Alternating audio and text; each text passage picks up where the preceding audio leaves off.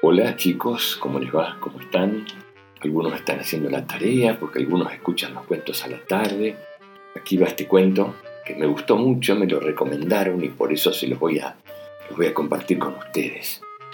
El cuento dice así. Sofía era una niña de apenas nueve años, llena de curiosidad, pero muy tímida. Como no tenía padres, vivía junto a otras niñas en un orfanato de Inglaterra. Le gustaba estar sola y no tenía muchos amigos. Un día, o mejor dicho, una noche, algo le llamó la atención. Esa noche Sofía no podía dormir y se asomó por la ventana. Entonces lo vio. Era grande, muy grande. Era un gigante. Al principio Sofía tuvo miedo. Pensó que el gigante le haría daño, pero el gigante la trató desde el principio con mucha dulzura. Resultó ser un gigante bonachón.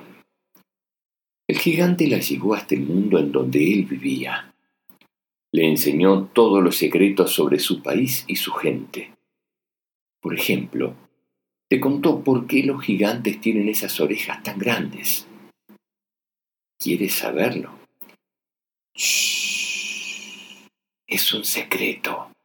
Los gigantes pueden oír, gracias a sus enormes orejas, todos los secretos de las personas.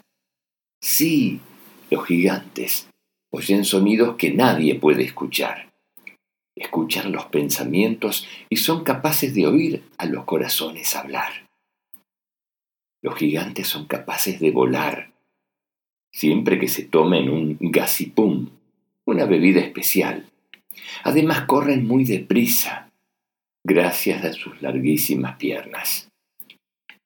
El gigante bonachón no lee cuentos, sino sueños. Sus libros están escritos con sueños que consiguen cazar al vuelo. Gracias a los sueños que lee el gigante bonachón, Sofía duerme tranquila y sin pesadillas. Y por muy tontos que parezcan esos sueños, siempre funcionan. De hecho, el gigante bonachón narra los sueños sobre los libros, unos libros mágicos. Cuando empieza a contarlos, ya no pueden parar. Pero no piensen que todos los gigantes son así de buenos. En el país de los gigantes también hay malos. De hecho, uno de ellos quería hacerle daño a Sofía y a todos los niños del planeta. El gigante bonachón decidió hacerle frente con ayuda de Sofía y de la mismísima reina de Inglaterra. Todos juntos, incluidos los sueños atrapados por el gigante bonachón, pudieron parar a los gigantes malos.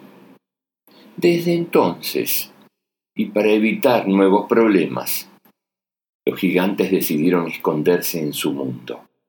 Pero yo sé una cosa que muchos no saben.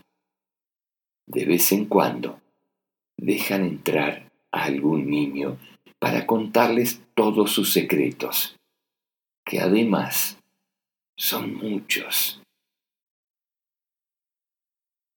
¿Quién de ustedes tiene algún gigante de amigo?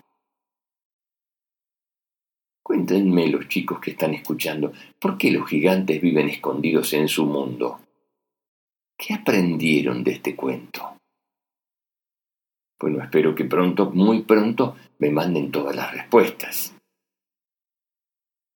Les mando un beso muy, muy grande. Que tengan lindos sueños. Que sueñen con colores.